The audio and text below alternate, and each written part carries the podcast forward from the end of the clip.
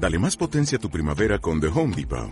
Obtén una potencia similar a la de la gasolina para podar, recortar y soplar con el sistema OnePlus de 18 voltios de Ryobi desde solo 89 dólares. Potencia para podar un tercio de un acre con una carga.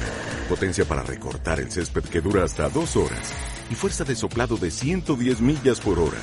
Todo con una batería intercambiable. Llévate el sistema inalámbrico OnePlus de 18 voltios de Ryobi. Solo en The Home Depot. Haces más. Logras más.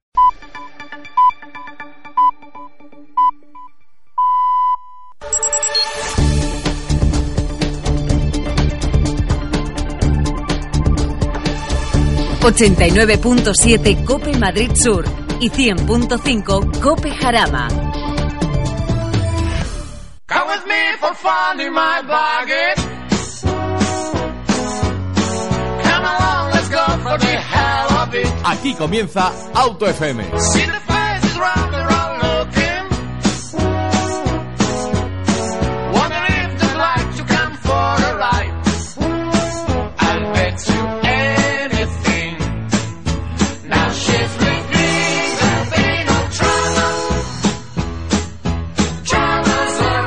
Bienvenidos, bienvenidos un viernes más a Auto FM, bienvenidos a Cope Madrid Sur, bienvenidos a Cope Jarama.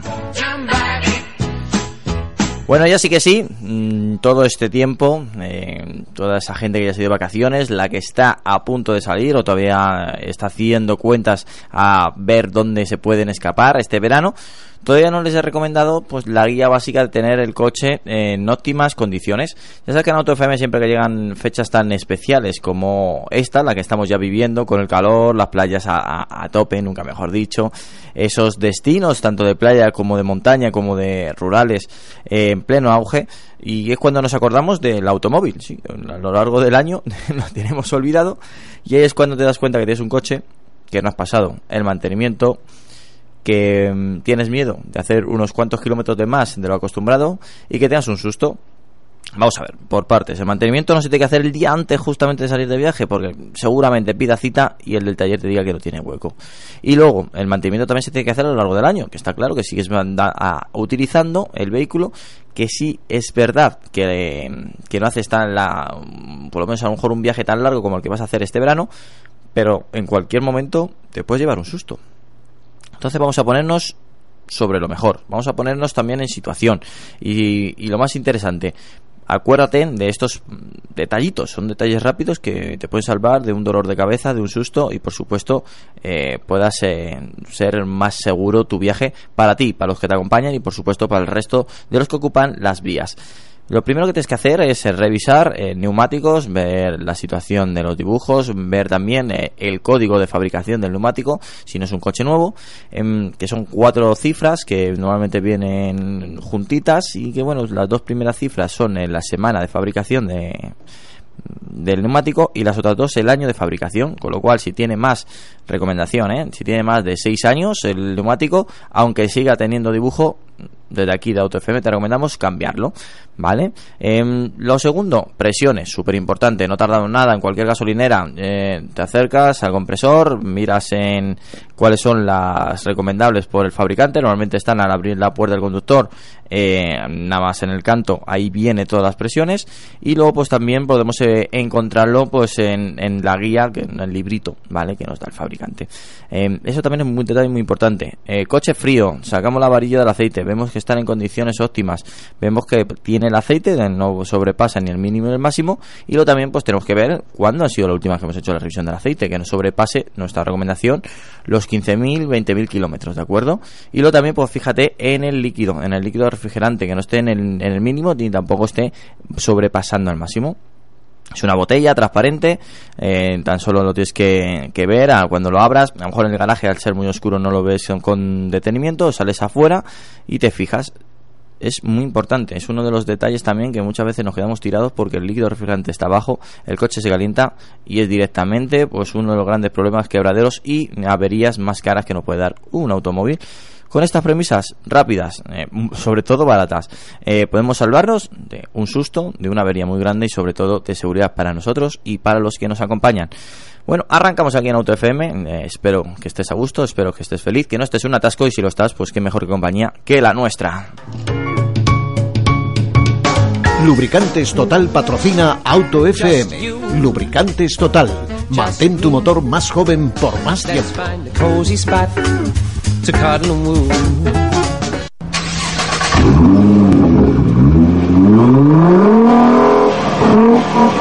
Bueno, voy a dando la bienvenida a la mesa de Auto FM aquí en Cope Sur y en Cope Jarama. Doy la bienvenida a Guillermo Alfonsín. Bienvenido, Guille. Hola, ¿qué tal? Doy la bienvenida a Miguel Tineo, de la revista Autofácil y la revista Evo. Bienvenido, Miguel. Muy buenas tardes, ¿qué tal? Doy la bienvenida a Noelia, del periódico ABC. Bienvenido, Noelia. Hola, ¿qué tal? Bueno, pues con este elenco de profesionales arrancamos el, pues el programa de, bueno, pues el preludio del verano para nosotros, el penúltimo programa de la temporada. Y bueno, pues vamos a dar la bienvenida a Guille, que por cierto ya hacía más de un año que no nos visitabas, Guille. Algo así, sí. Algo así. Eh, Te libraste en las 24 horas de Le Mans. Eh, tenía la niña mala, una de las dos. No me puedes hacer estas cosas. Excusas, excusas. Excusas. Que excusas. Eh, Miguel estuvo cuánto, cuán- dos horas, tres horas al, al teléfono. Casi cinco. Casi cinco. Casi bueno, cinco, qué barbaridad. qué el, barbaridad. año que viene traigo a las dos hijas aquí, ya verás tú qué, qué show. Te van a coger manía. Bueno, pues eh, vamos a arrancar. Lo, lo primero que quiero hacer, Guille, es. Hay gente que nos está preguntando: eh, ¿va a ir Guille esta temporada? ¿No va a ir? Pues bueno, pues ya le tenemos aquí. ¿Con qué estás ahora liado, Guille? ¿De verdad hay gente preguntando eso? Lo han preguntado, lo han preguntado por, sobre todo pues en nuestras redes sociales, que cada vez somos más numerosos y estoy súper contento por ello. Qué cosa más peculiar. La gente tiene cosas muy raras que preguntar.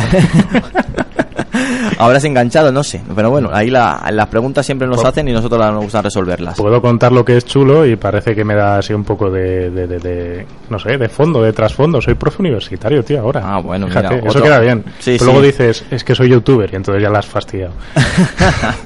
Ha caído tu, tu cotización que iba al alza con eso de, de profe de máster. Dices, hostia, este tío sabe algo. Y dices, no, es que luego soy youtuber. Y entonces ya te miran como un bicho raro y ya pues te invitan a salir amablemente de las salas. ¿Qué, qué Y tal, se acabó. ¿qué tal la, la experiencia youtuber? Pues a ver, lo empezamos un poco casi casi de casualidad porque no tenía ninguna intención de volver a escribir ni volver a hacer nada de esto del mundillo del periodismo. Me iba a centrar en ingeniería. Estamos haciendo ingeniería de carreras también, con unos cuantos cochecillos de carreras. Estamos haciendo también asesoría de marketing y lo de profe y tal y todas estas cosas. Y lo de los vídeos fue pues, por no tirar el canal a la basura y por no querer escribir en ningún sitio, porque a mí eso ya de escribir se me ha aburrido voy a decir, por lo menos de momento, y no teniendo ganas de meterme a escribir, pues mira, nos pusimos a hacer vídeo y de la noche a la mañana nos hemos metido ahí 31.000 tíos que nos que nos ven y nos miran y nos escuchan y nos hacen caso. Así que ni tan mal. Bueno, bueno, pues nada, pues ahí están. ¿Dónde te pueden seguir? Power Art. Power O sea, English. Pues ahí le podréis poner cara para quien no lo conozca, Guillermo Alfonsín, ¿eh? No, bueno, pues- a ver, yo creo que si conocen Auto FM me conocen a mí y viceversa, ¿no? Yo creo que es un poco simbiosis. Sí, la verdad que sí, pero bueno, para que te sigan, que hay gente que sí que nos ha preguntado que por dónde andaba Guille, pues bueno, pues que sepan Pues que... si buscas en YouTube Guille García Alfonsín o buscas Power Art, salen unos vídeos muy chulos. Ahí está. Yo permíteme, Antonio, levanta que la mano digas- por aquí. Sí. Permíteme, Antonio, que diga que, que efectivamente es un canal que hay que visitar, ¿eh? Porque aunque Joder, el Power Art puede sonar así como un poco rara, como en plan de... Este Miguel no es pelota, y te lo digo ya por experiencia que aquí hemos tenido alguna...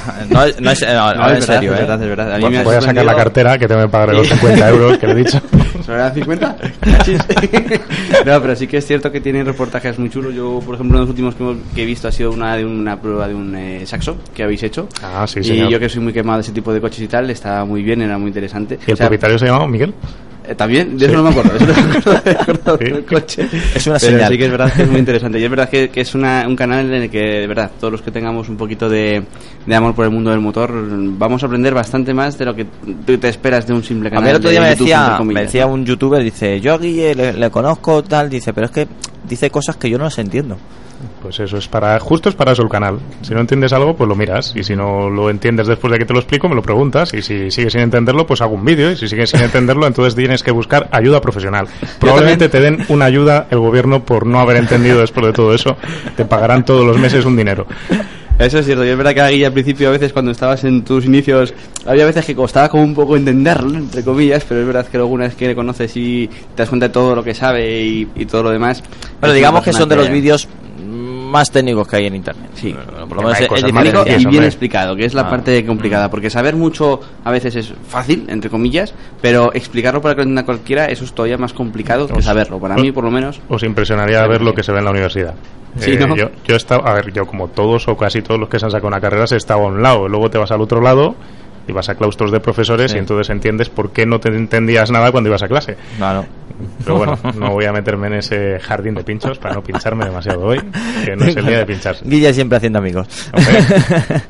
Bueno, vamos a arrancar la normalidad. Arranca el motor, hombre. Vamos a arrancar. Vamos a hablar del Hyundai i30N, eh, pero en esta ocasión la, una línea especial que ha sacado i- eh, el N-Line, es decir, que ya tiene Ford su ST-Line, tiene pues eh, eh, Audi su S-Line, el M-Line de, bueno, M, acabado M de BMW, acabado MG de Mercedes, pues bueno, pues Hyundai quería aprovechar ese, esa explosión que ha tenido con el i30N y va a, recibir pues molduras más deportivas para choques rediseñados, llantas de nuevo diseño, eh, alguna pegatina que otra, algún sellito de otro en el interior y acabados más deportivos con una línea pues oye, pues a lo mejor para agradecer más un Hyundai i30 que está bien elaborado, bien terminado y sobre todo pues que queda va a la conquista de los compactos en Europa.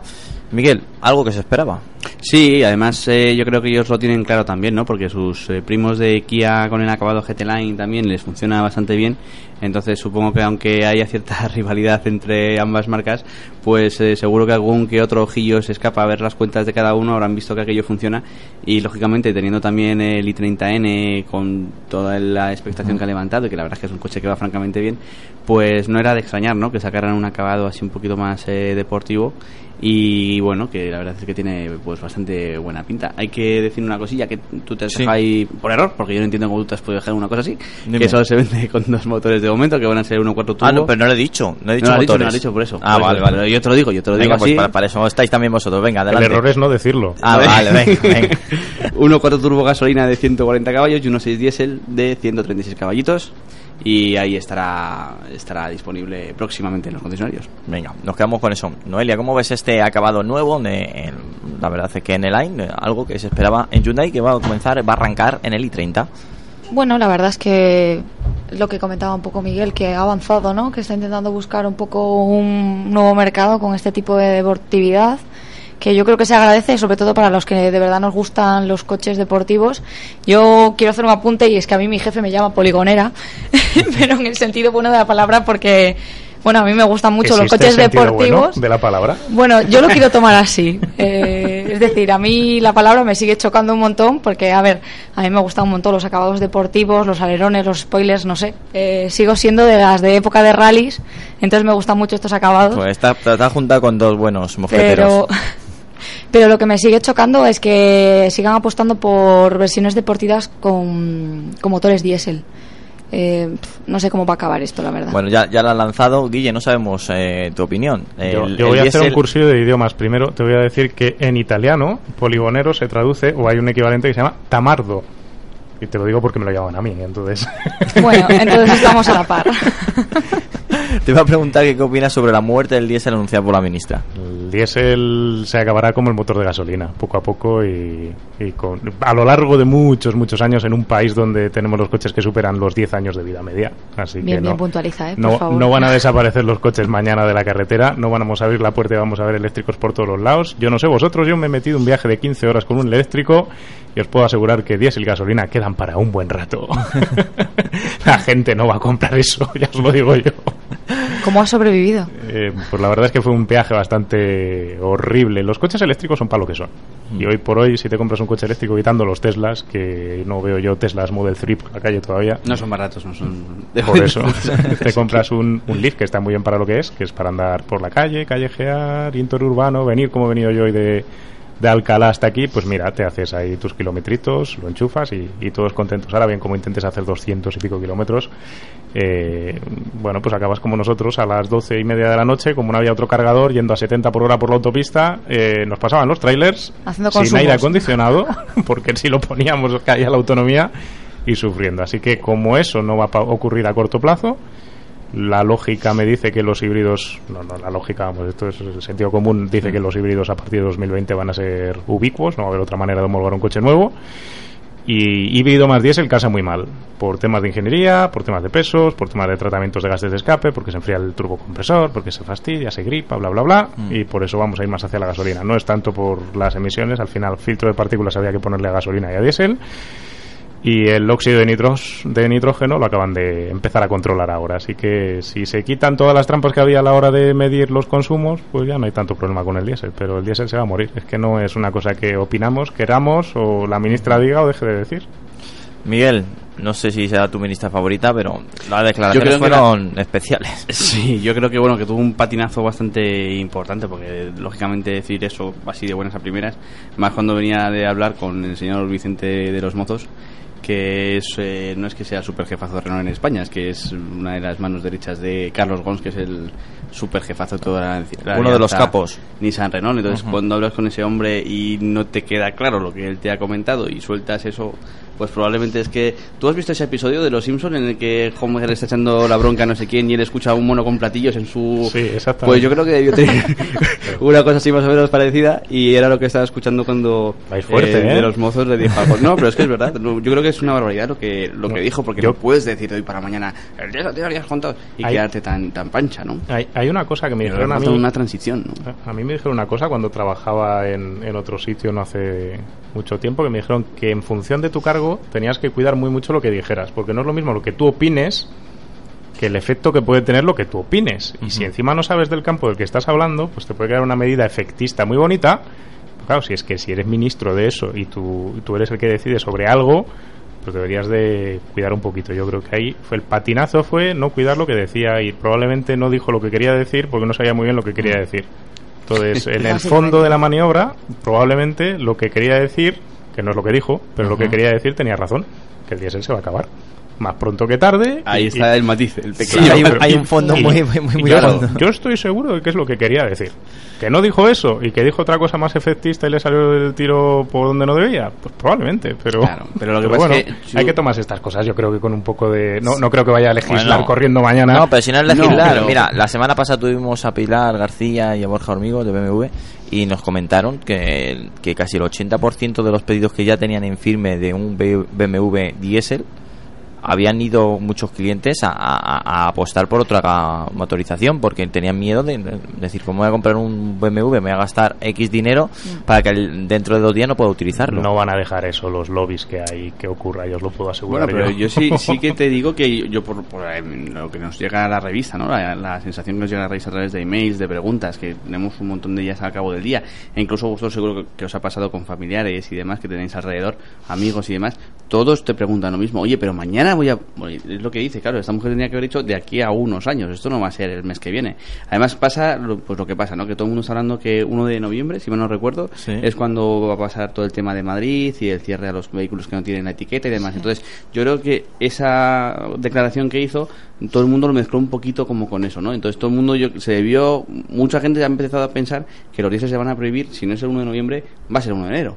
Y entonces yo creo que ese ha sido el problema de verdad, el que ha, ha generado una alarma, porque todos sabemos que al final el diésel acabará efectivamente, como tú bien dices, pero todavía queda eh, un poquito ahí de hueco para las pequeñas trampas, entre comillas, ¿no? Pues estamos viendo los, los Audi, por ejemplo, TDIs o un Renault Scenic que son microhíbridos con el tema de los 48 voltios, al final son motores diésel que tienen una microhibridación que les permite tener una, una etiqueta eco que de momento al menos les permite entrar en las ciudades. Quizá mañana lleguen y digan, oye, esto es una trampa y tampoco. Bueno, de acuerdo, pero a día de hoy, de momento, hay pequeños resquicios que pueden hacer que eso alargue 2, 3, 5, 8 años, pues puede ser, ¿no? Y entonces quizás ahí es donde... Yo creo que, que el problema está en eso, ¿no? En los próximos 5 o 10 años, en ver un poquito cómo se va todo adaptando, porque como tú bien de- eh, decías, está claro que vamos a caer en una electrificación, pero no podemos hacerlo de hoy para mañana. No estamos preparados ni por infraestructuras, ni... ni... Si es que el problema yo creo que no está en, en la tecnología ni en lo que va a ocurrir, sino en el- la manera de comunicar esa tecnología por parte de los políticos a la hora de hablar.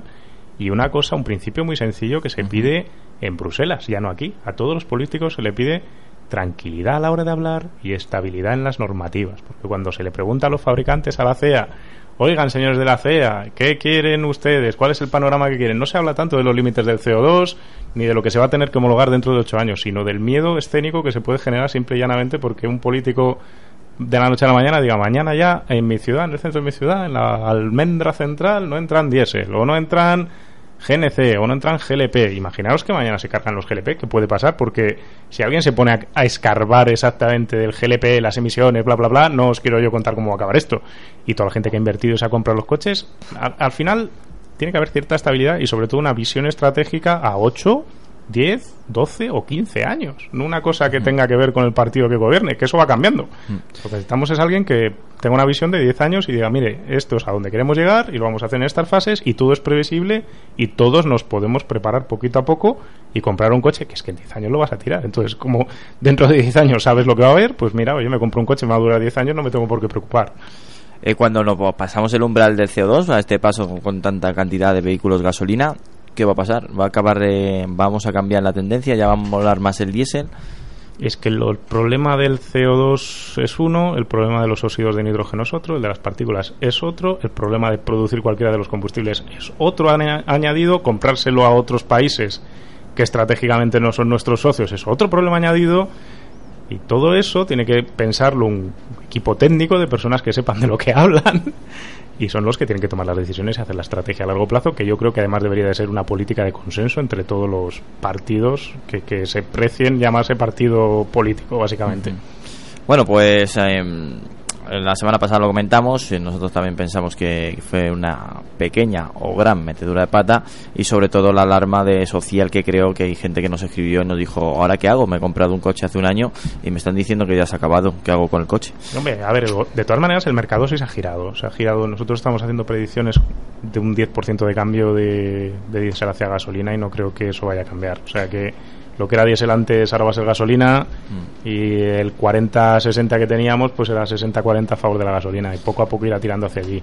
Tuvimos aquí a David Barriento hace unos meses y nos dijo que ya estaba casi en un 70% los cascais eh, eran gasolina. Es que depende también mucho de si vendes a flotas o no. En el momento en el que te entren flotas, eh, hay muchos compradores de flotas para grandes multinacionales y grandes empresas que solo están permitidos, ellos solo tienen permiso para comprar coches diésel o híbridos. Entonces, cuando tú eres un gestor de flotas de la marca la que sea y a todos tus directivos, y tienes 50 o yo que sé, tienes 300 comerciales dentro de una multinacional que les tienes que dar un coche, tienes que pensar qué coche te deja comprar la empresa para empezar.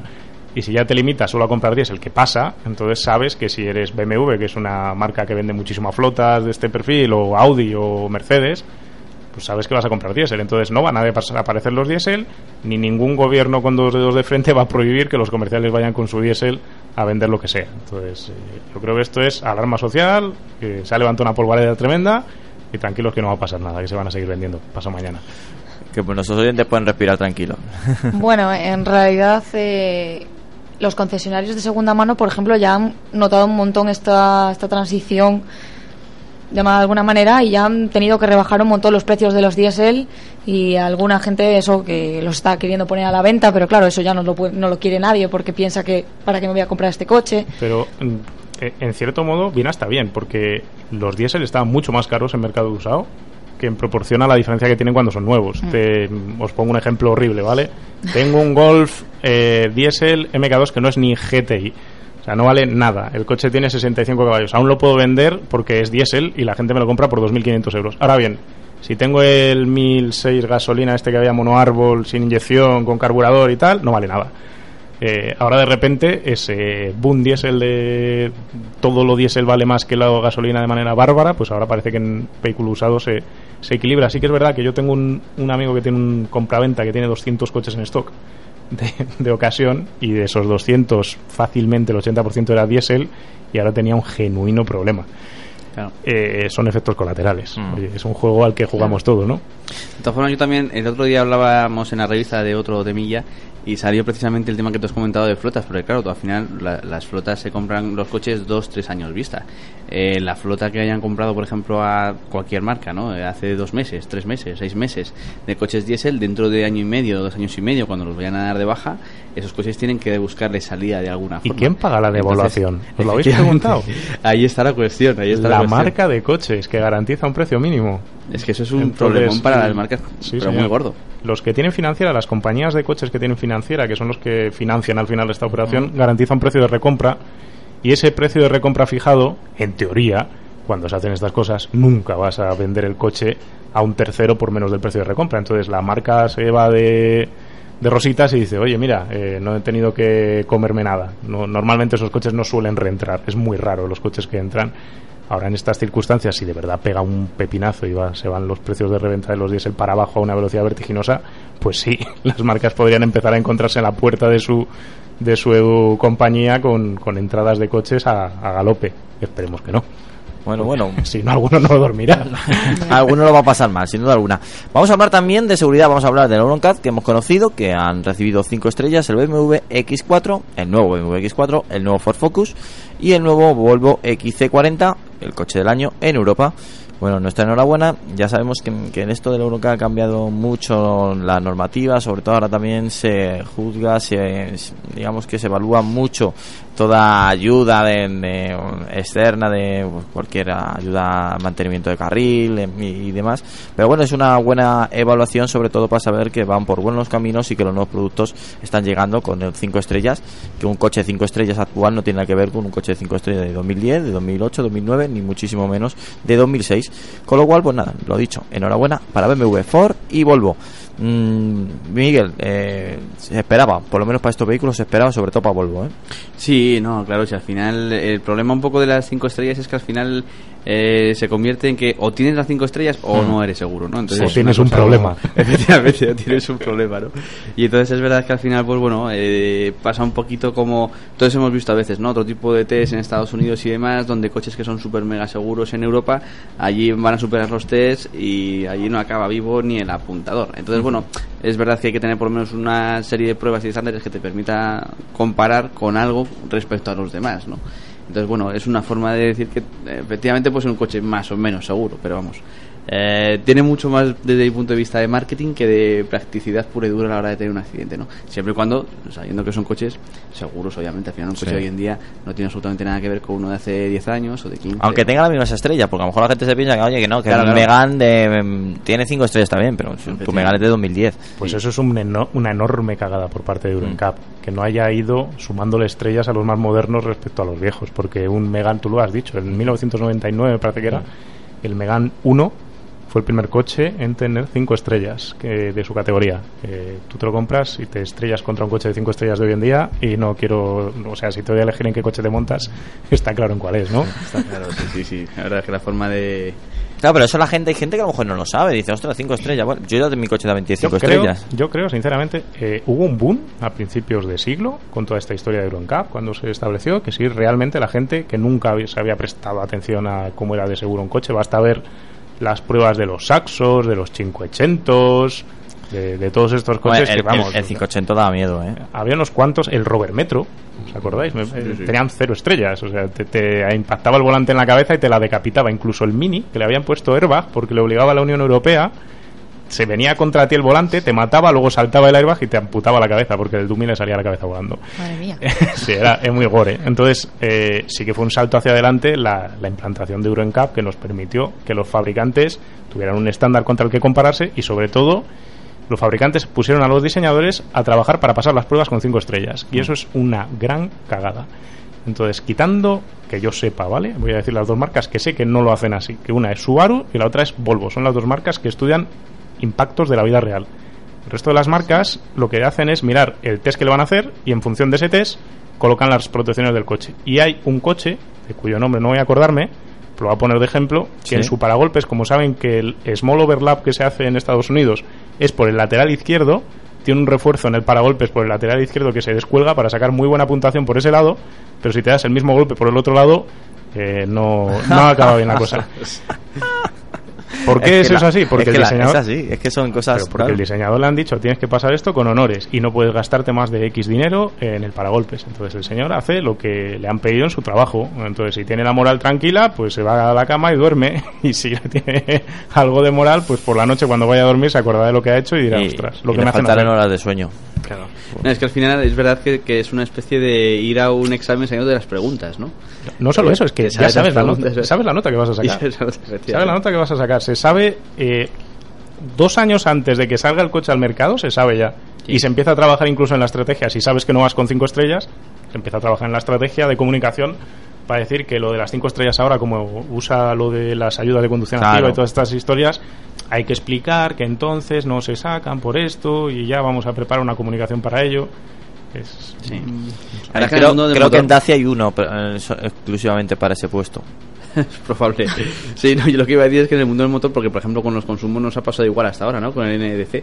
Al final todo el mundo preparaba un poco sus mecánicas, sus coches, los stop-start, todos estos truquitos para superar las, las pruebas de consumo, ¿no? Entonces al final Tú eres ¿cómo una prueba carrerista, tú, tú eres carrerista, tú eres de carreras. Y yo soy ingeniero de.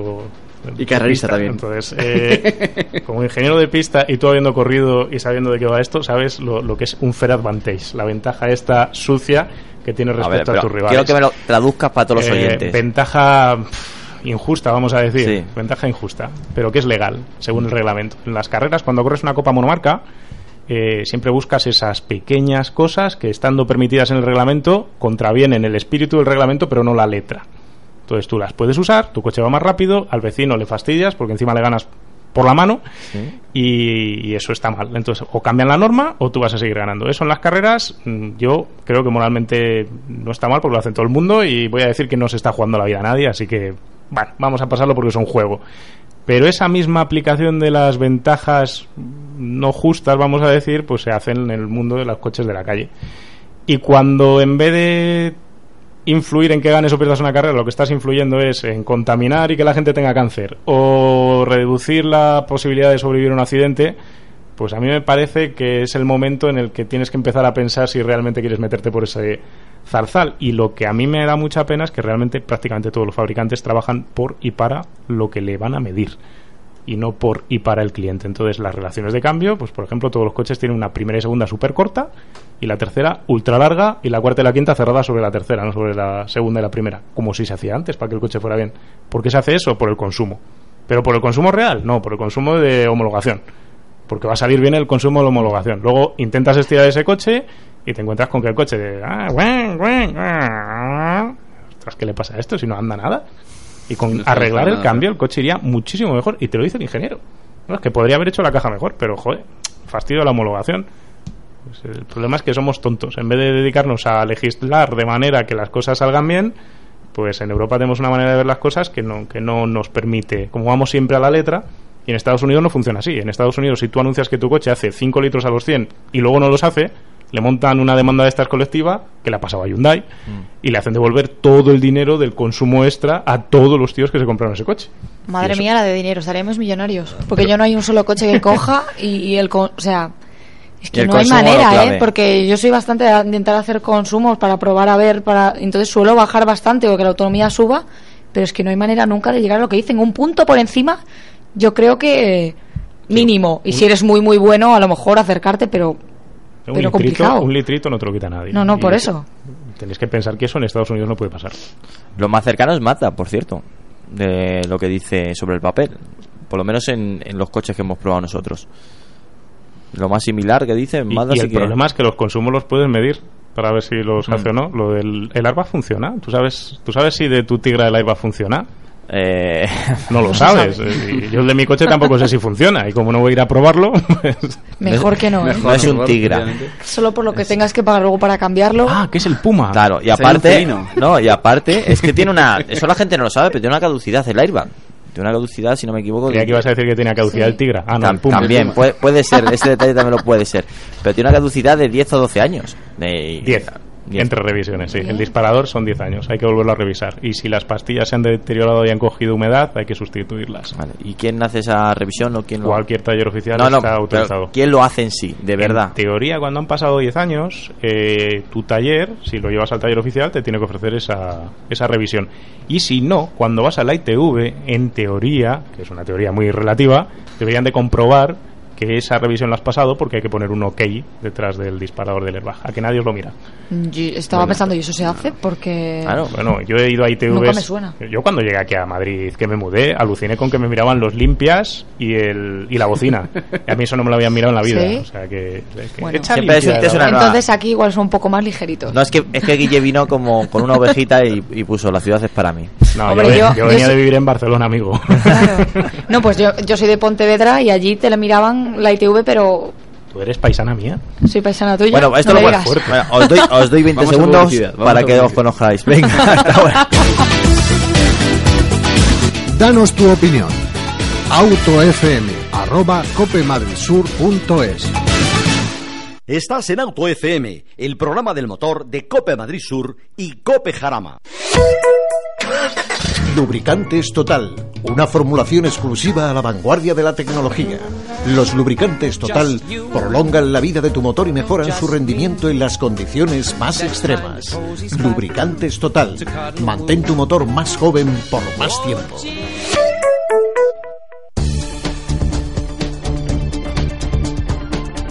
89.7 Cope Madrid Sur y 100.5 Cope Jarama.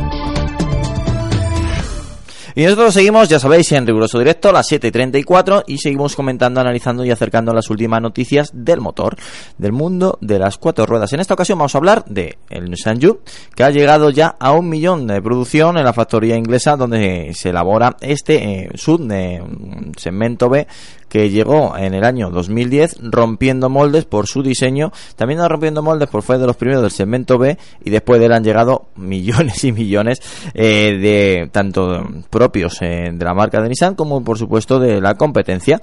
Eh, la verdad es que tiene eh, buena pinta lo que nos presentó hace poco Nissan adelantándonos algunos rasgos del futuro eh, Sud que va a sustituir al Juke, pero es que le cuesta, le cuesta llegar porque sigue vendiéndose francamente bien, sigue siendo un diseño rompedor a pesar de tener 8 años y que bueno pues eh, como se están planteando Nissan es muy difícil de sustituir a un producto tan tan carismático y tan rompedor y por supuesto tan exitoso como este Nissan Juke. Em, Noelia, yo cuando viste eh, tu primer Nissan Juke, ¿qué opinaste? Pregunta trampa. Mm, no sé muy bien qué decirte la verdad porque estoy entre lo bueno y lo malo. Eh, no soy mucho de sub, entonces eh, consideré que era un vehículo pequeño y a la vez grande que no me, no me compaginaba muy bien. Es decir, el espacio interior seguía siendo algo limitado, pero sin embargo te daba altura, que a veces la gente la, la necesita como para poder acceder mejor al coche. Pero al mismo tiempo, luego cuando empezaron a sacar las, las nuevas versiones, pues tiene un estilo bastante deportivo, moderno, que tiene unas líneas muy muy bonitas, un acabado bastante chulo, los interiores considero que tienen bastante calidad, tienen son bastante intuitivos. No sé, la verdad es que bueno, le doy un aprobado. Venga, le das una prueba. Miguel, en Nissan Juke, un producto de éxito. Sí, hombre, ellos aprovecharon, bueno, aprovecharon, eh, habían tenido un éxito muy grande con el Nissan Qashqai. Entonces Mejor. dijeron, eh, bueno, eh, Qashqai vamos por el lado compacto, vamos a ver qué pasa un poquito, si sacamos un sub del lado urbano que seguramente también funcionará. Apostaron con ganas y apostaron con un diseño que la verdad es que es muy llamativo desde el principio, pero cuando, cuando sacaron el primer eh, concept que sacaron, que era prácticamente el coche, todos dijimos, no creemos que sea así, y luego al final el coche fue prácticamente igual. Y pese a tener ese arriesgado diseño, la verdad es que el coche acaba gustando bastante y está siempre en el top 3, top 4 de, de la venta de suburbanos, por ejemplo, en nuestro país. Y es un ¿no? coche muy femenino, lo digo por eso porque es en, en la compra el sector femenino es el- la mayoría. Sí, es que es un coche que además por, por la combinación de colores que ofrece, por un poquito lo que hablamos del eso diseño y demás, es un coche que bueno que puede gustar más al, al sector femenino. Eh, a mí es un coche que me gusta bastante. Eh, no en todos los colores, también debo decir, pero es un coche que me gusta. que El no- azul no le sienta muy me bien. Sí, yo soy muy de azul, también es verdad. Pero, pero a lo mejor me compro con otro toro. Pero sí que verdad que me parece un coche por lo menos diferente, ¿no? Sí. No es un coche que ves y que. De un aire normal. fresco al sector. Eso es, y esa es la parte que a mí sí que me gusta del coche, ¿no? Que tenga esos ojos saltones por la parte delantera, esos faros un poco en plan boomerang por la parte posterior, es muy musculoso en general. Mm. Entonces, bueno, siendo un coche relativamente pequeñito, pues está relativamente bien. Como partes negativas, pues como tú bien decías antes, sobre todo antes del, del primer restyling, pecaba sobre todo de tener un maletero bastante pequeño, ahora lo mejoraron bastante. Eh, y no es un coche especialmente grande y habitable.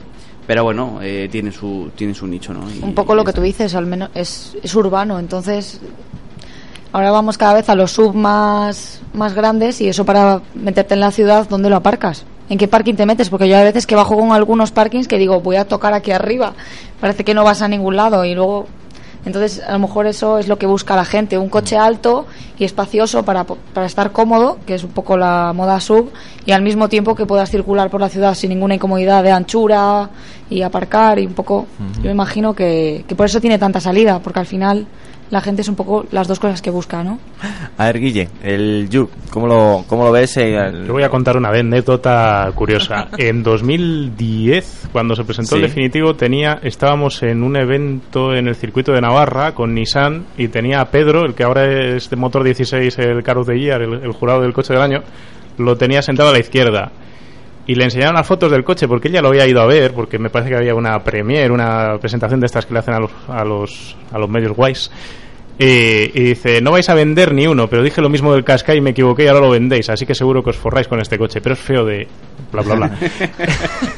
y efectivamente, el coche funcionó. Eh, a mí me parece que es eh, como los novios que subían mis cuñadas a casa y los veía mi suegra y decía, bueno, al menos es majo. Pues con el Juke pasa algo parecido. no sé. lo, lo ves y dices, bueno, bonito no es. No es un Alfa 33 Stradale, ¿no? Estamos todos de acuerdo que el coche no es un 4C, no es un Aston Martin Vantage, no es un... Bonito no es. Lo que sé es simpático. Es- tiene, tiene personalidad. Entonces es un coche que mola.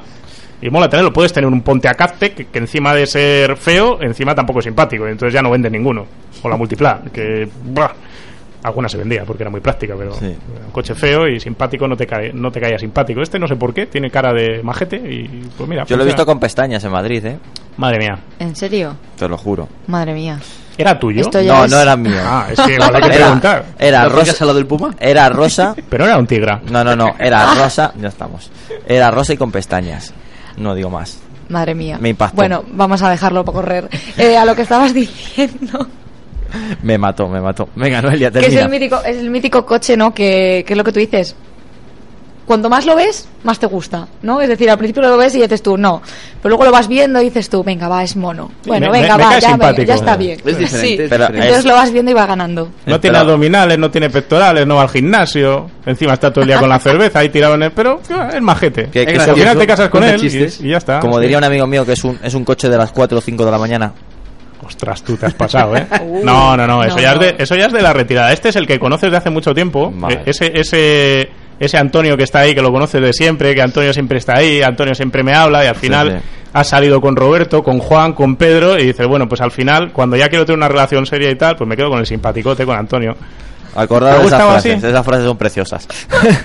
Seguimos adelante, vamos a hablar del Audi TT 2019, que llega con un pequeño restyling, un pequeño lavado de cara para uno de esos coches que tengo que reconocer que de la anterior generación no me gustó mucho del TT. Esta nueva generación me ha encantado. Ha cogido lo bueno de la primera generación, lo, resolutivo de la primera generación eh, y, detalles eh, técnicos y de diseño del grande de la familia, del R8, y creo que ha ido por muy buen camino. Pues eh, recibe dos nuevos motores, eh, más equipamiento y, bueno, sobre todo pues las ópticas que reciben más tecnología LED. Audi TD, un coche muy Evo y un coche que yo creo que en esta generación han dado en el clavo, Miguel. Sí, es un coche muy Evo, como tú bien dices, porque todos los coches. eh, en general, todos los coches son coches Evo, al fin y al cabo, ¿no? Pero bueno, cuando hay variantes. Me estás, me estás Suzuki Celerio. Suzuki Celerio. Tienes, una vez hicimos un reportaje de coches de alquiler y aparecían coches Pero, de pero era de alquiler, o sea, daba igual correr. Y es una, es una de las pruebas que más nos gustó, tomar los coches en dos ruedas y cosas así. Fue muy divertida, la verdad es que tuvo momentos. Al señor Tineo le voy a comprar un Celerio. Y la cuestión es que, bueno, el TT es más Evo todavía, es más Evo todavía. Pero sí que es cierto, decías antes lo de que recordaba, sobre todo la primera generación. Hombre, la primera generación todos coincidiremos en que era el Audi TT de verdad, ¿no? Al final estos eh, son coches bonitos, son tal, pero yo creo que la personalidad y el punch que tenía el primero, en cuanto a diseño, en cuanto a rompedor y demás, yo creo que no ha vuelto a tener ningún ningún otro Audi TT, ¿no? Este obviamente es eh, tecnológicamente hablando pues de lo más que te puedes comprar ahora mismo. Tiene obviamente todos los últimos sistemas que tiene que tienen todos los Audi y eh, tiene por supuesto la plataforma MQB que ya utilizan pues todos los coches del grupo y que todos sabemos que sí, que va muy bien y demás. Por tanto, sin haber probado el coche, todos sabemos que va a ir muy bien, que va a ir muy por el sitio, que va a ser un coche cómodo, que va a ser un coche muy preciso, porque todos los Audi al final van así y esa es la parte buena y también la parte mala, porque por ejemplo al final es un coche que no te deja cuando lo conduces no te deja ese ese pozo, ¿no? Ese puntito de Carácter. de carácter efectivamente que en otros coches te marcan y que te dejan y que te dejan muy buen sabor de boca. En este no, es un coche que te lo pone todo muy fácil y que está muy bien y que tiene también su clientela y que oye, eh, tiene que haber un poco de todo y eso está, está muy bien. Si le abres el eje de atrás un grado y le pones divergencia, ese coche cambia. La cosa cambia. Está ¿no? probado, sí, sí, sí. Seguro, seguro. Sí, va a ser divertido. Yo solo dejo la idea. Si algún día cogéis uno de prensa y queréis montarlo en un elevador y hacer cosas, ¿Tú tienes alguno así cerca ahora? Hacemos un día en trastadas por ahí a ver cómo va. claramente, yo te pongo el elevador y la, y la herramienta y te lo hago yo si quieres, no hay problema. Pues hablaremos en breve, Antonio, de cómo va el TT. A ver cómo cambia. Alfonsín Edición. Bueno, el Audi TT, Guille, un coche que la primera generación, a, a excepción de los que pusieron el pequeño alerón, iba francamente bien. Era un coche No era solo el alerón, le cambiaron la geometría también del tren trasero para que la Sí, gente pero para que la gente miedo. visualmente sepa el, el gran Sí. cambio que hubo. Eh, uf, a mí el, tú dices que el 2 no te gusta, a mí el RS, el 5 cilindros, el sonido del motor era la leche. Yo te digo el diseño. Estéticamente, era un... uf, no sé, sí, la verdad es que deja de ser un bastante TT y pasa Sí. a ser otra cosa. Yo creo que nunca han vuelto, lo decía, lo decía Miguel, nunca han vuelto a lo que era el original. El primer coche era un Bauhaus, era un diseño ahí que lo mismo le da el morro que el culo, si lo dividías entre dos era simétrico viendo de lado y no vamos a volver por ahí. Yo creo que han, ahora no apuestan tan fuerte. Un coche del que se vendieron de la primera generación prácticamente 80.000 unidades anuales durante algunos años, una salvajada así, y ahora no, si hace 1.000 o 10.000 ya se pueden dar con un canto de los dientes, los cupés han muerto, y a mí lo que me parece muy bonito por parte de Audi es que siga apostando por fabricar cupés, aunque tenga subs, ni que sea solo por el halo y, el- y la imagen de marca. Sería una pena que este coche se, se borrara del mercado, la verdad. Noelia, Audi TT. No creo, yo creo que este tipo de vehículos todavía tiene su su gente, ¿no? La gente que le gusta todavía ir descapotado por la vida y aparte que es que no suelen ser con un precio muy muy elevado, estamos comparando a lo mejor con un BRZ a lo mejor más barato, pero el BRZ, por ejemplo, yo sigo viendo que es un coche que no debería tener, o sea, no le veo mucha salida y sin embargo todavía tiene su, su público, porque hay gente que le gusta gastarse poco dinero y ir ¿Sabes cuántos se vendieron el año pasado en España? Porque yo sí, pocos. Menos de 10. Madre mía. Bueno, esperemos el TT que entonces que tenga un poco más de... Bueno, no deja de ser Audi. Audi tiene mucho público, yo creo. Eh, este nuevo modelo tiene un carácter muy agresivo. Me parece los LEDs que le dan mucha... Ni que sea porque le obliguen a los concesionarios a tener una exposición que acaben matriculando y luego algún alma caritativa podamos ir a comprarlo como, Como nuevo, usado. Como kilómetro cero. Sí, porque es la única manera de dar movimiento a estos, a estos coches en, en España hoy en día. ¿Por qué, por qué entonces las marcas siguen apostando por este tipo de cosas? Habría que Cada vez apuestan menos. De hecho, Nissan para renovar el Z lo está teniendo crudo porque no le salen los números, porque no sale la inversión para dividir. Claro. Eh, Audi lo tiene y lo iba a hacer, iba a hacer una especie de TT Sub. Me parece que lo vimos en Frankfurt, puede ser, en un salón de. Frankfurt hace 3-4 años. Una, y- una cosa rara vimos. No sí, sé. no lo, no lo llegó a fabricar, pero en cualquier caso no lo, lo tiene simple y llanamente según declaraciones suyas propias, porque es un coche halo y le Sí. permite, pues como el R8, tener imagen de marca. Y esperemos y deseemos, por lo menos por mi parte, que lo sigan necesitando y lo sigan fabricando. Sí. Que si atienden a los números del mercado, lo matan mañana. Y yo que he estado metido en dos proyectos de cosas parecidas, os digo que pintan bastos. Pintan Bueno, negro, oscuro. Si ya de los cupés se, se, se ve esa oscuridad, como está denominando Guille, en- con- estamos viendo los tres puertas. Los tres puertas también están desapareciendo. Bueno, pero es una más. Los tres puertas es una decisión más del fabricante que nos está llevando a los cinco puertas que del mercado. Nunca han sido coches de venderse ondanadas de tres puertas. Sí que es cierto que igual antes había un poquito más de mercado, pero ahora las inversiones que se hacían antes para hacer la carrocería de tres puertas se meten en el sub. ¿Por qué? Porque la inversión del sub te da 5.000 euros más de margen que fabricarte el tres puertas, que palmas no, no le sacan más dinero que el, que el coche estándar. Bueno, el que sí que sigue apostando por el tres puertas es Hyundai, que esta semana hemos estado en la presentación del renovado eh, Hyundai i20 em, con motores eh, 1.0 que hemos podido probar, tanto de 100, de 120 y 1.2 de 75 caballos atmosférico. Apuestan 100% gasolina, una nueva caja de cambios de 7 velocidades eh, diseñada por la propia eh, industria de Hyundai y que bueno, es un coche que, que va bien, eh, un coche que cargado de tecnología, ahora con un sistema de infotainment más evolucionado que ahora funciona correctamente y muy bien eh, con el sistema Android y Apple. Y lo que nos ha gustado sobre todo es, su precio, eh, es un coche que visualmente también eh, ha ganado enteros y que bueno pues en- según lo declara Hyundai es el modelo más importante después del Tucson que se está vendiendo en España por número de ventas con lo cual pues bueno un coche más que interesante eh, con nuevos aires este nuevo Hyundai i20 Miguel, eh, lo hemos dicho siempre, el Tucson el número uno, pero el i20 poco a poco está cogiendo su hueco, ¿eh? Y en un sitio difícil para vender como es España, donde el Seat Ibiza es el rey. Sí, bueno, yo también estuve en la, en la presentación del coche otro día diferente al que estuviste Sí. tú, no tuvimos ocasión de coincidir. Y por lo menos en el día en el que estuve yo, sí que comentaron que el Kona eh, no han vendido más porque eh, no tenían más coches, pero si no, probablemente podría haber sido incluso o por encima. por sido haber estado- escrupulosamente a lo que dijeron. a lo que dijeron. Sí, sí, sí, sí. Pero, pero podría ser que incluso el Kona hubiera estado un poquito por encima del, del i20, sino igualando un poco las, las cifras del, Mm. del urbanito, ¿no? Pero sí que es verdad que, bueno, que el coche es un restyling sobre todo. Básicamente lo que más cambia por el morro es el frontal, o sea, en el frontal, perdón, es la, la calandra, en la parte trasera los faros y por dentro, como tú bien dices, eh, la parte del- de la consola central con la nueva pantalla y demás. Bueno, el coche sigue siendo un coche bastante equilibrado en general, Mm, sí. porque tiene un buen precio, porque va bien de chasis, es un coche cómodo, mm, tiene un buen guiado, no tiene reacciones extrañas, los motores van razonablemente bien. La nueva caja de cambios automática de siete marchas que tú dices va bastante bastante bien. Y firmada por Hyundai, que últimamente las marcas nos están metiendo en eso en general, de desarrollando caja de cambios. Cierto. Y bueno, a mí en general me parece que es un coche bastante completo en líneas generales. Lo que pasa es que, bueno, mm, se mete en una guerra en la que, claro, te encuentras pues con un montón de rivales por todas las marcas. Eh. Yo hoy precisamente estaba escribiendo la prueba del coche y empecé a escribir y, claro, empieza que si Ford, fiesta que si Activista, que si Claro. 208, Te que si Clio, que si tal. Es que No te es caben los párrafos para ponerlo. no, no, al final dices, ostras, se ha metido en un berenjenal importante. Pero bueno, es un coche que cumple muy bien en todo. Eh, Como tú bien decías, desaparecen los motores diésel. No hay previsto nada híbrido ni nada eléctrico en el coche.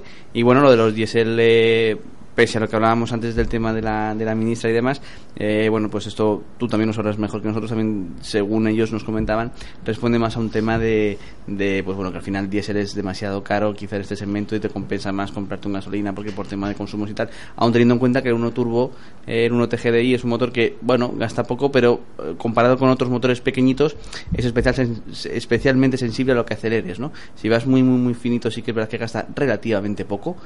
Entendiendo por Sí, pero métete en no tráfico bajas de por 6 la litros. ciudad. Sí, sí, pues digo que no bajas de 6 litros, pero en cuando te metes un poco por ciudad o Claro. no eres tan fino fino con el gas, pues es un motor que se pasaba de seis y medio con una facilidad pues bastante grande, ¿no? Obviamente con un diésel eso no lo tendrías nunca jamás de los jamás. El problema de los diésel en el segmento B es el problema del segmento B en general. Eh, un coche del segmento B deja un margen ridículo a los fabricantes porque si nos remontamos a los tiempos remotolos, Volkswagen antes de todo el rollo del Dieselgate, cuando vino la crisis, tiró los precios para abajo y estuvo vendiendo polos a 8.800 euros, yo que sé cuánto, cuánto tiempo, y eso hizo que todos los fabricantes tiraran hacia ese precio. El que podía aguantarlo lo aguantaba y el que no, no. Está por ver, se hablaba en su momento de que, había, de que hacían dumping, de que vendían por debajo del coste.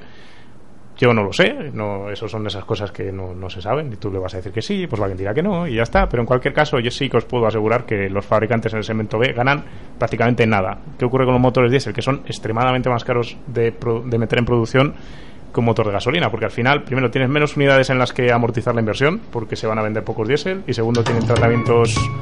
Pues. oh, qué bonita música. Sí, nos visto, puesto. visto. Yo creía que ibas a poner al Puma, pero ya he visto que no. No, no, el Puma lo tenemos reservado.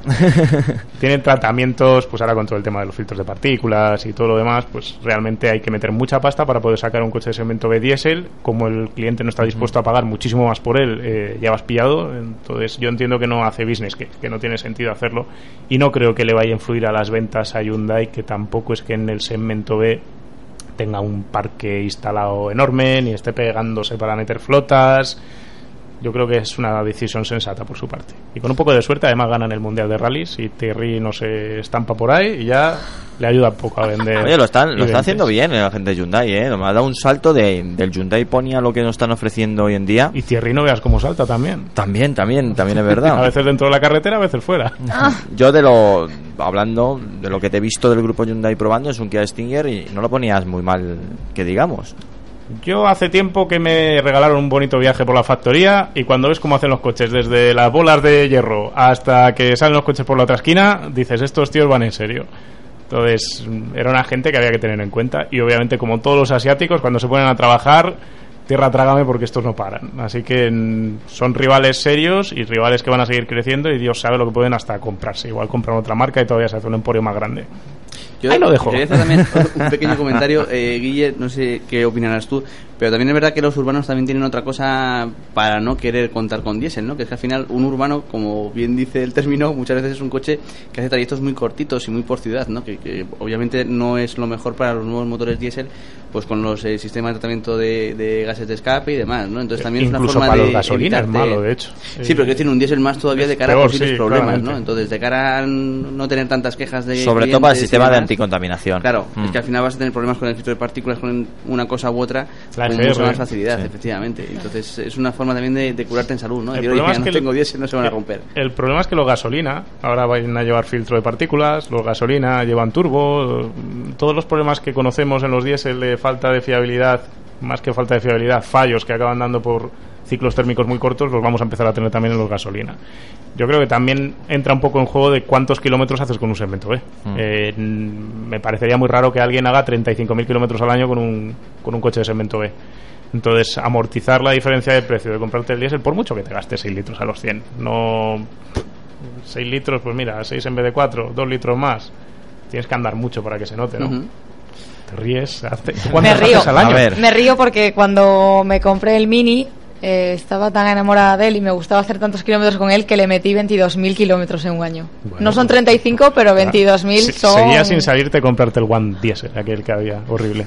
No, no, me, me compré un Cooper D y bueno, Bueno, bueno, bueno, tampoco se aleja mucho, ¿eh? He podido meter Sí, la sí. pata bien, ¿no? no lo he hecho. me compré un Cooper D porque dije, para comprar un Mini hay que comprarse un Cooper.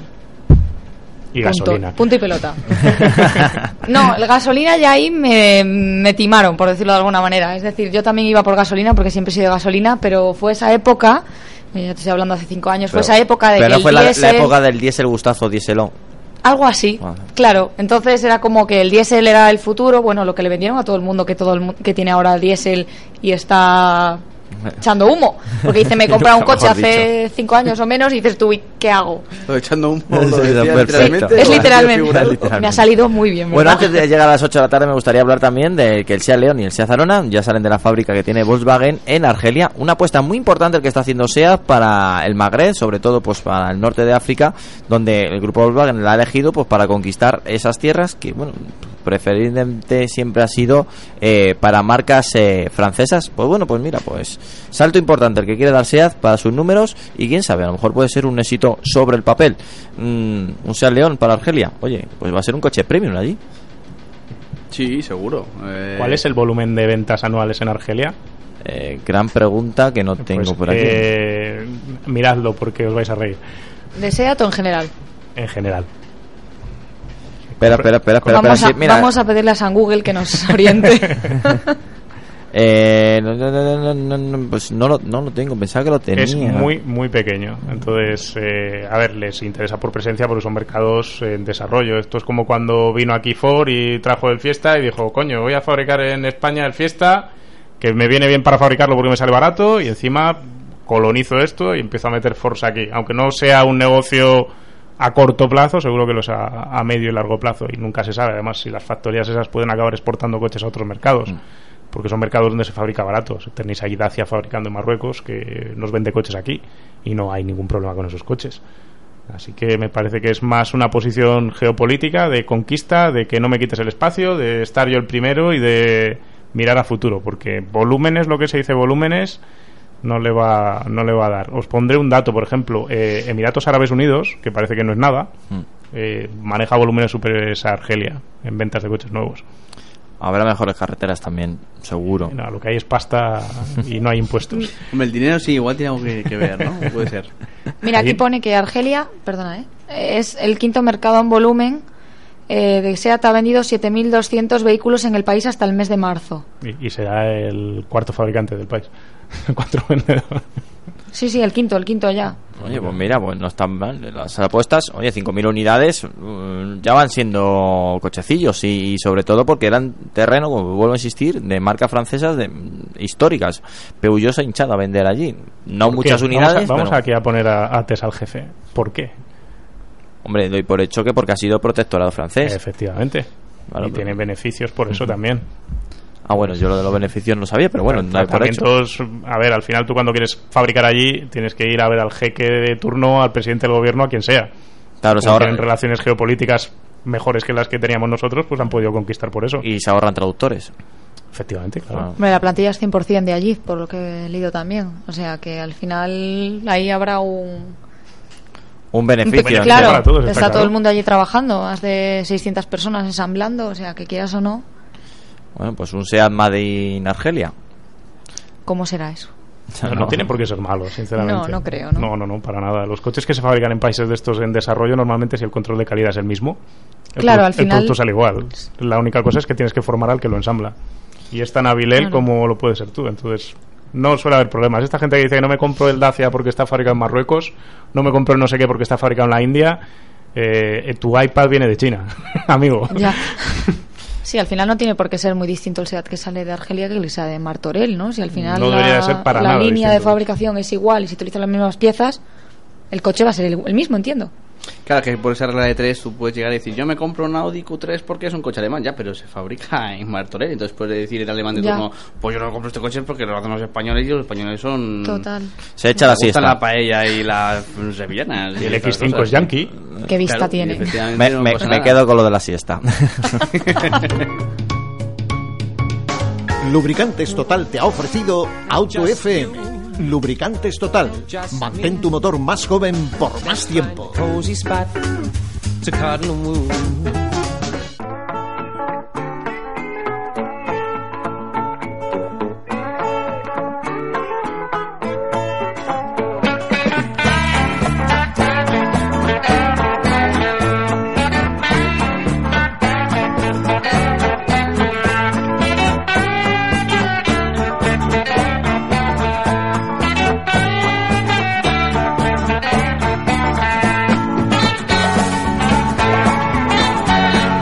Bueno, seguimos aquí, ya sabéis, seguimos en AutoFM, seguimos en Cope Madrid Sur, seguimos en Cope Jarama, seguimos hablando de coches, seguimos hablando de automóviles y de novedades.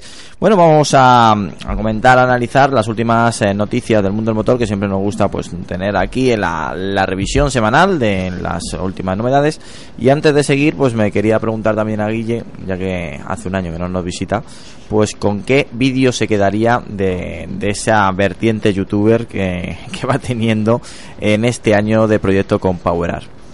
Buf, qué pregunta más extraña. ¿Con qué vídeo o con qué coche?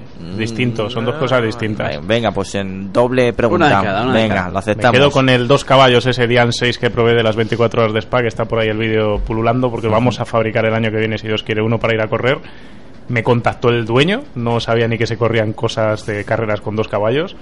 Y la verdad es que el tío se lo había fabricado entero, se lo había fabricado su padre y él, y, un cacharro súper raro. Nos cayó la de Dios en Calafat, cayó un- una tromba de agua increíble. Calafat no es un circuito muy seguro que digamos, y encima se me cayeron los dos limpiaparabrisas mientras conducía y como no podíamos parar porque solo teníamos una hora para filmar pues grabé 10 minutos con limpiaparabrisas y 50 minutos sin limpias y claro los puntos de frenada pues era un poco por el rabillo del ojo de esto de que has rodado muchas veces en el circuito y dices coño debo de frenar aquí y la curva es a la izquierda y lo hacías así que mereció la pena fue una aventura épica y, y estuvo chulo el cacharro no corría gran barbaridad pero bueno interesante curiosete Diferente. Como un Sí, sí. yuque. No, hombre, a ver. Salvando las enormes distancias, ¿no? Vale, ese como coche, ¿no? Como coche. ¿Y como vídeo? vídeo, pues no sé decirte, la verdad. Me han gustado, me ha gustado hacer todos. Las 24 horas de spa que las fuimos a grabar el año pasado con Lucas Ordóñez fue bastante chulo estar allí. Las 24 horas sin dormir, cubriendo la carrera y tal. Y fue una experiencia chulita, aunque nos costó 16 horas, porque fuimos en coche del tirón, ir allí. Y otras 16 horas bajar y fue una experiencia Yo he visto épica. muchos he visto muchos vídeos tuyos, no todos, porque mi tiempo a veces es un poco limitado. Ese fue el vídeo donde visitaste también una, una pista o un circuito abandonado. Un circuito abandonado francés, lo hicimos Ajá. a la vuelta, sí. Porque pasamos por allí, nos paramos y extendimos el viaje 21 horas. Ajá. Y luego cuando llegué caí a la cama y no me acuerdo de nada. ahí. Añade a nuestros oyentes, ¿qué circuito era? Rouen Les Arts en Ah. francés. Rouen, se escribe Rouen. Lo que Sí. pasa es que tengo. Tú trabajaste también conmigo con Dani Murias. Sí. Dani Murias eh, nació y creció en Lyon Estuve hace poco con él, por cierto. y habla un francés cojonudo. Entonces, cuando me pilló por banda a los seis meses y me vio haber dicho Rouen, pues casi me Sí. mata. Dice, a ver, tío. Yo estudié cinco años de francés y no sirvieron de nada, sinceramente. No sé si porque pasa era mala o yo era un, un torpe o una mezcla de las dos o... O no sé. para apreciar la, la comida y la gastronomía francesa. Cuando lo leemos, en- algo se nos queda en la cabeza. En fin, nada, esos son los dos. Y de la temporada que viene os gustará porque nos vamos el mes que viene, nos vamos una semana y media de viaje a grabar ah, bueno, pues eso está a bien. muy, muy lejos de aquí. Muy, muy lejos. Muy, muy lejos de ¿Dónde aquí. es muy, muy lejos? 16 horas de avión, no digo más. Ostras, bueno. Eso. Buen viaje. China, Australia. O sea, Toledo no hablamos, ¿no? No. No, Toledo no. A ver, depende, si es con Ryanair y la huelga, pues igual trae 16 horas. ¿no? Pues Pero- seguro.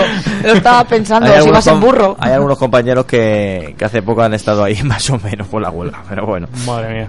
Vamos a hablar también de Renault, vamos a hablar del Alpine A110 que se ve obligado a ampliar la producción, parece ser que van muy bien las cosas para este renacimiento de esta marca mítica, de este modelo mítico, el A110, que bueno, pues dinámicamente han hablado maravillas, es más, no hace mucho lo leí en la revista Evo, Miguel, un coche que, que por estética a mí me ha ganado y por comportamiento, según lo habéis probado, también va ganando.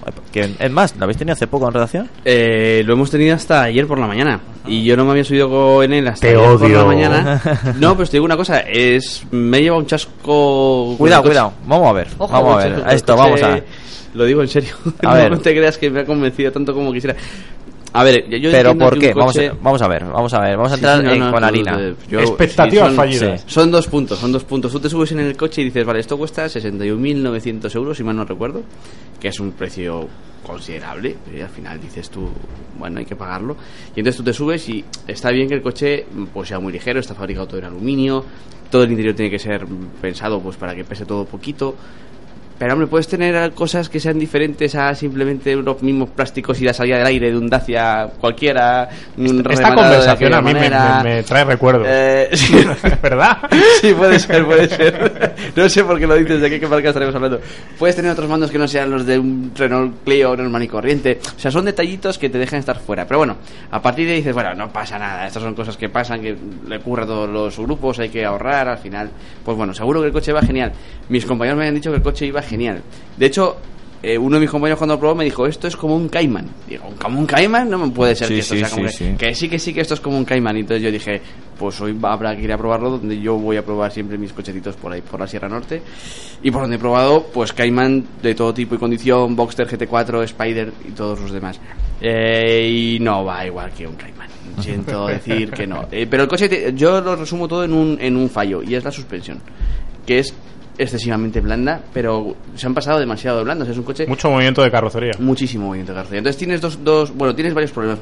Por uno, eh, por ejemplo, era un eh, tramo de la Sierra Norte de Madrid que tienen muchas curvas largas, de estas que se cierran un poquito al final, está la carretera bastante bien peraltada, entonces llega un momento en el que vas un poquito de prisa y entonces eh, cuando vas a frenar notas que la rueda de la parte interior se ha levantado, tú estás ah, frenando un poquitín porque sabes que puedes poder haber frenado un poquito más porque se cierra ahí adelante, 50 metros más adelante, pero has notado que la rueda se ha levantado y el ABS empieza a hacer ta, y dices, no es posible, esto con un Cayman no ocurre, ¿sabes? Y llega un momento en el que tampoco es que estés frenando súper, súper tarde, pero tienes que adelantar bastante la frenada para evitar ese tipo de cosas. Luego tienen, por ejemplo, eh, tú con un Cayman, pese a tener el motor un poquito de atrás y demás, puedes acelerar muy pronto también al salir de las curvas. En este coche al final aceleras pronto, agacha mucho el culete, levanta también mucho el morro y te pasa un poco aquello que pasa en los 911, en los 911 antiguos, ¿sabes? Que levanta vas un poquito- mirando ahora dónde voy, y el volante es. flotando. Y la dirección pierde un poquito las cotas y no acaba de ir por donde tú habías apuntado exactamente, pues tiene un poco ese tacto, ¿no?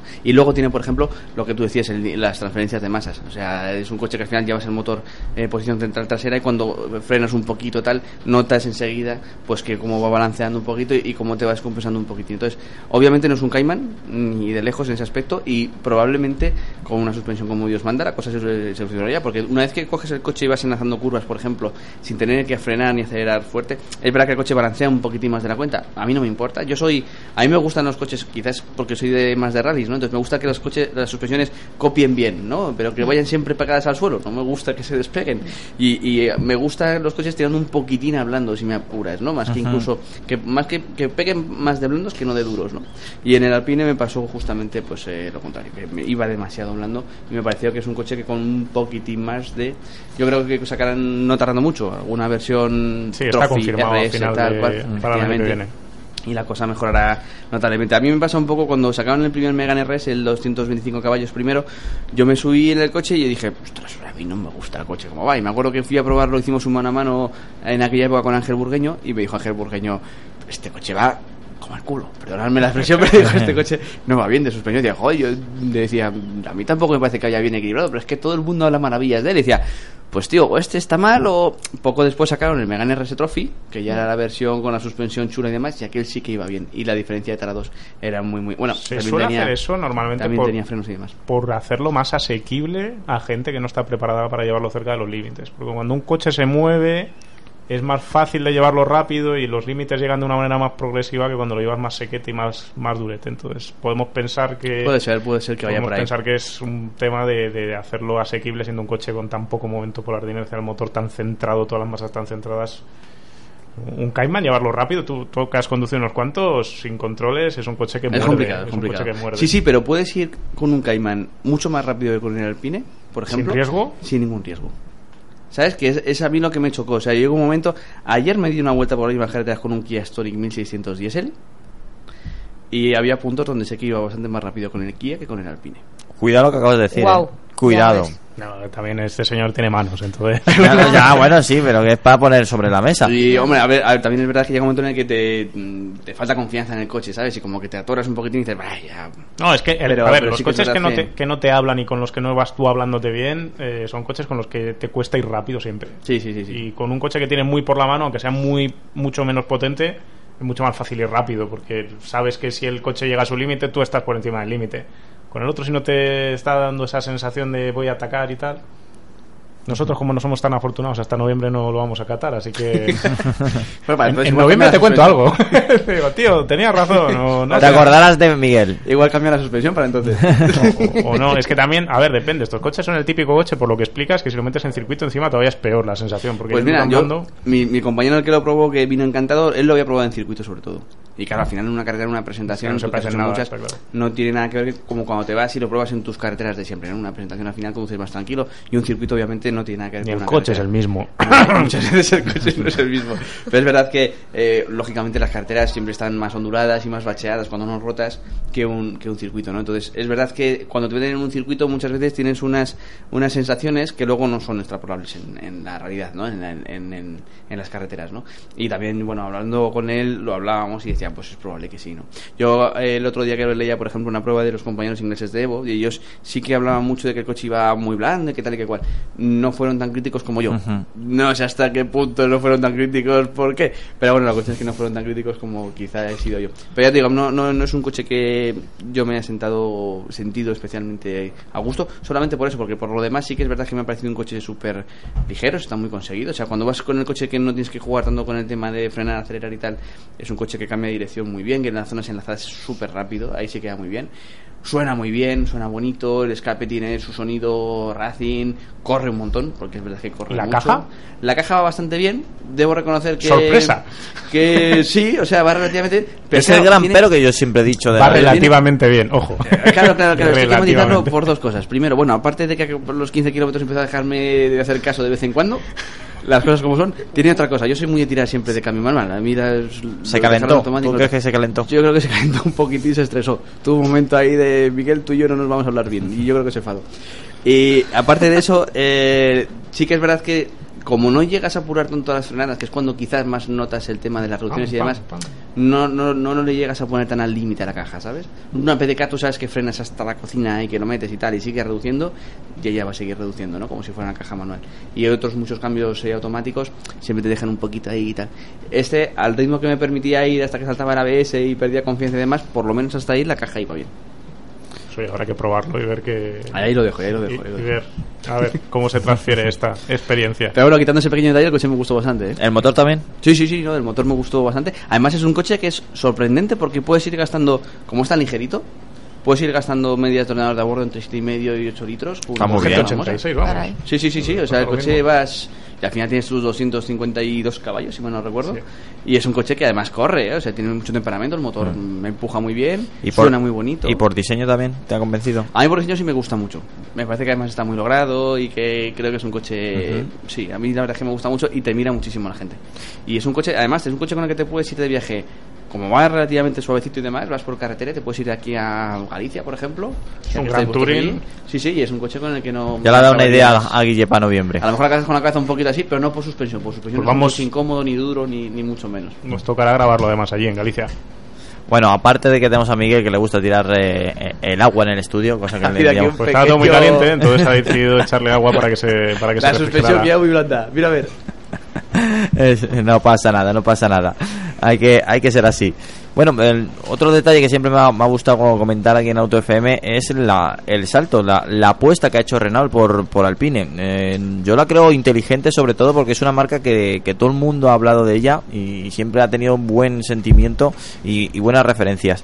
Eh, renacer una marca como hizo Alfa Romeo con, bueno, como hizo Fiat con Avar, eh, se está poniendo de moda últimamente, Guille. Yo no sé, no por buen camino, por tema de publicidad, porque ya lo Mira, tienes prácticamente eh, hecho. Nosotros, mientras observo aquí un cirio increíble en la mesa, con, con agua ahí chorreando por cables, creo que Miguel no va a morir electrocutado de momento, Por ahora. por ahora. Eh, fuimos a grabar un Alpina 110 1300 clásico del 72, creo.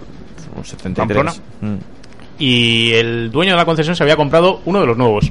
Sí. Simple y llanamente por el hecho de que le gustaba estéticamente. Y me contaba que el plazo de entrega para un coche de estos, si te lo comprabas mañana, era de dos años y medio. Wow. Así que, Claro, por por eso han ampliado la, la producción. de hecho, ya no aceptaban pedidos porque uno de mis suscriptores me había, me había comentado que quería comprarse uno y que se iba a comprar otro coche justo por eso, porque no le cogían ni la señal debido al plazo de, de entrega. Así que es una buena noticia que, que incrementen la producción. Yo creo que Renault ha acertado, empezando además por este coche. Luego dicen que quieren hacer un sub y alguna cosa más, que entonces ya nos echaremos las manos a la cabeza. Los pondremos verdes. Pero en su día la marca murió por abandono, voy a decir, porque el A610, el último que ya hicieron, era una 310 recarrozado que a su vez era pasó a ser el GTA, y el V6, el Le Mans, el no sé qué, pero era un concepto que lo habían dejado bastante apartado y medio muerto. Y hombre, pues mira, a mí me parece que es muy bonito que la que renaciera la marca. Hacía tiempo que se hablaba de esto. No fue una idea de Carlos Ghosn, ya venía muy de lejos el tema de que Alpine tenía que renacer y yo estoy seguro de que a ellos les va a funcionar. Que otras marcas quieren renacer y todas estas historias se está poniendo de moda lo retro y Sí. separar a DS de Citroën y todo esto. Yo creo que es un poco el cuento de la lechera de querer sacar más margen de los coches. Eh, lo vemos con Cupra, en SEAT. Eh, ¿Por qué nace Cupra? Porque los Cupra no van a tener descuento. Entonces, SEAT podrá anunciar unos descuentos para los coches normales y el Cupra, como es un premium, pues irá sin descuento. Entonces, si te quieres comprar la Teca Cupra, son 44.000 euros sin descuento. Y vas a comprarlo y son 44.000 euros. Cupra Ateca. Cupra Teca, te he Claro, dicho. Ateca Cupra. Ya, ya- Oh, ya ah, el concepto mm, ya ha cambiado. Cambia, ha cambiado el coche entero, Todo. fíjate. Le has cambiado el orden a las palabras. Sí, sí, sí. Ya, ya te ha faltado poner un poquito bronce y ya hubiera sido perfecto. A lo que voy es que se crean estas marcas por el tema de poder sacar más rendimiento económico de, de cada producto. En casos como el de Alpine, pues al menos han hecho un coche halo que le permite dar valor a la marca. Si al final todo lo que es tu marca es el mismo producto con otra insignia y cuatro detalles, pues entonces igual no merece que te llames marca. No lo sé. Bueno, están, están ahí, están, están moviendo. eh, el mercado está interesante eh, y es positivo y sobre todo por, por modelos como este. Eh, vosotros lo probáis en noviembre, yo todavía no tengo fecha, con lo cual, bueno, hay algunos que todavía Yo, son más yo os afortunados. voy a decir que lo tengo no bien garantizado porque entregan uno a un cliente y ese es el coche que sé, seguro, me deje Renault España o no el Alpine, que voy a coger. Ah, vale, vale. y me vale. lo llevo a un circuito, o sea, y ya, y ya está todo apañadete. Y el tío lo va a rodar mil kilómetros y nos lo va a dejar. Este- ¿En qué estará pensando? No bueno, lo sé. queridos eh, visualizadores de- de- no- del no youtuber de, Guille, eh, yo no sé, os quiero mucho, pero hay mucho loco suelto. La verdad es que sí. Bueno, pues gran repaso el que hemos hecho esta semana. Eh, antes de terminar, quería hablar contigo, Miguel, que nos presentáis eh, las grandes novedades que vais a tener en la revista Evo y en Autofácil. Pues sí, mira, hemos cerrado. Que la última vez que te vi, te vi casi desesperado porque tenías que Sí, cerrar. Sí, sí, sí. No, y me, viste en un momento ahí de Sí, fue- fue- crisis, ¿eh? sí, sí. De los divertidos. Sí. Viste uno de los buenos. Falta decir, Antonio, va a explotar esto. bueno, pero al final salió bien, al final salió bien. Hemos apostado por dos eh, temitas importantes, digamos, en la, en la revista. Eh, en Autofácil, en el caso de Autofácil, hemos sacado un tema que nos gusta mucho, que es cómprate un coche español. Entonces hemos hecho un reportaje con todos los coches que se fabrican en España que son 34 modelos en total, que cuando uno dice 34 coches hacen en España, pues sí, 34 coches hacen en Qué España, chulada. incluyendo también eh, comerciales y demás, como la Peugeot Rifter o el Berlingo, cosas de estas, por supuesto, sea el León, el Renault Megane, mira, El Megane C4 RS, por ejemplo, Cactus. el C4 Cactus, efectivamente aquí al ladito en Villaverde. Mm. Pues bueno, hemos hecho un reportaje con, con todos estos eh, coches y también explicamos un poquito, de una forma pues sencilla, los datos de económicos, ¿no? Que deja todo esto en nuestro país, que al final es una cosa importante, ¿no? Y que creemos que, que bueno, que al final es una de las industrias más importantes de nuestro país y que, que está bien, ¿no? Reconocer en cierta forma, pues lo, lo importante que es para, para nosotros, ¿no? Entonces hemos apostado por esa, por esa vía, por ese lado. Y en el caso de Evo, pues eh, llevamos un tema de, de Ferrari, que es una portada súper roja, vas a ver, con un 488 pista, que sabéis que es la versión más eh, reciente de momento del 488 del Ferrari, y es eh, uno de los temas eh, nuestros. Luego, por ejemplo, llevamos un tema también de superventas, que es un Golf contra un Megan. RS, eso sí, contra un Golf GTI, por supuesto. Y bueno, como sabéis, intentamos que sea una revista de lo más variado y posible. Y bueno, pues llevamos otros temas como, por ejemplo, la prueba del eh, San John del Dakar de Oscar Fuertes. Y contamos ahí un poco de toda la historia de cómo fue aquello. Y bueno, pues es una revista que obviamente no nos podemos perder. Pues ya lo sabéis, ya los kioscos, una revista casi obligatoria para irte a la piscina, al río, a la playa. Y bueno, es el acompañante perfecto. Pero Sí, no señor. derrames agua encima, por Dios. Ah, eso se, No, no. se- se aconseja. lo intentaré, lo intentaré. Pues muchísimas gracias Miguel por acompañarnos una vez más en AutoFM en el penúltimo programa de la temporada, con lo cual pues es una temporada muy intensa. Muchísimas gracias a vosotros y además te quiero decir una cosa. Hoy Sí. he tenido el placer de compartir aquí micrófonos con dos, con dos grandísimos compañeros. Eh, con Noelia no había coincidido tantísimas veces, pero vamos, un placer. Y por supuesto a Guille le echaba mucho de menos. Que no Y- quiere ya la radio, yo no sé Y qué le lo hemos digo hecho. de corazón que me alegro muchísimo. Jolín, yo me quería alegro ver aquí al muchísimo de verle. Tineo, le echaba de menos también. Miguel, esto, esto es en serio, Miguel no sabía que venías, ¿eh? No, O sea, no, no, no Yo no sabía que él estaba tampoco. Tampoco, ha sido todo que- sorpresa. Todo sorpresa, pero me ha alegrado muchísimo verte y compartir ahí compartir ahí el micrófono contigo. los abrazos después, por favor. Eh, Guille, eh, habéis terminado temporada, ya habéis dicho que va a haber siguiente temporada. ¿Cuándo llega? El 1 de septiembre. Ah, bueno, pues nada, pues... El 1 de septiembre sale, sí o sí, lo hayamos. Esto es como el cierre de la revista. Todo parece que va muy bien hasta, Hasta dos que- días antes. Y entonces el programa de montaje empieza a fallar y da errores y nada sale. Y luego, tres horas antes de salir el vídeo, mágicamente, no se sabe cómo, lo sube YouTube y, y se ve. Pero bueno, eh, el 1 de septiembre estamos en marcha y llevamos además un especial de siete vídeos del viaje este que nos vamos a hacer. Ah, guay. Que si, si volvemos vivos, pues será una historia chula de, de contar. No digo más. Yo te propongo el comienzo de un episodio de Power Hour, que comiences aquí en la radio, te montes en el coche y ya comiences a, a narrar Venga, el te- coche. te cojo el guante. Venga, lo hacemos Pero- así. Pero me, ten- me tengo que ir con un tigra. O Bueno, un puma. Oye, si quieres incluirlo, Puma. venga, lo ponemos. Bueno, Noelia, muchísimas gracias. Te leemos en ABC y en ABC Motor. Claro, obviamente. De hecho, ya que estáis haciendo tanta publicidad, yo también quiero que los lectores, por favor, se compren hoy el periódico porque sacamos suplemento muy chulo, además, sobre vacaciones sobre ruedas. Es decir, nos hemos ido de ruta con un montón de, de novedades de este año.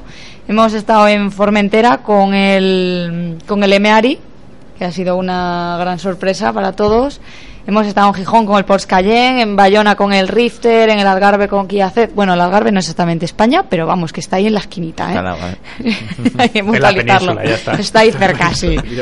En Sevilla con el Audi A8, con el Eclipse Cross en Cádiz. Bueno, nos hemos ido, con deciros más, eh, ha estado mi compañero Unai con, con el Dacia Duster en Rumanía. O sea Ah, bueno, que pues no os debéis bien. perder eso, que cuenta ahí cosas muy interesantes sobre las carreteras de las mejores Y del a- mundo, a- buscando a Drácula. Está Pues muy, muy puedes guay. in- incluir que has venido con Honda Civic al estudio de Cope Madrid Sur para la próxima edición. Pues también. Claro. También, también. Ahí está. de verano. Lo dicho, muchísimas O sea, gracias Noelia, un placer tenerte aquí. Muchas bueno, gracias a vosotros. Y esto ha sido todo, penúltimo programa de la temporada. Eh, prepararos que ya nos queda solamente una semana para despedirnos de esta temporada y ya estamos preparando cosas nuevas para la próxima temporada. Lo dicho, ser buenos, aprovecharos el cinturón siempre y tan solo nos separan siete días. With me for finding my baggage. Come along,